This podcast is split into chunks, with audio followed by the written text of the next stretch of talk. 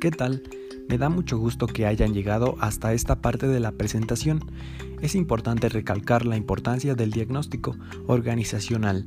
De este modo, el psicólogo o consultor se encargará de recolectar la información por uno o varios de los medios que ya hemos visto y después se encargará de procesar los datos.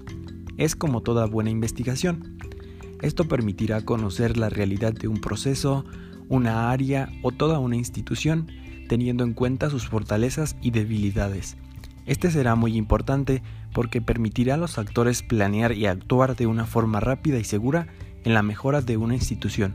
Ahora es momento de continuar con el resto de la presentación.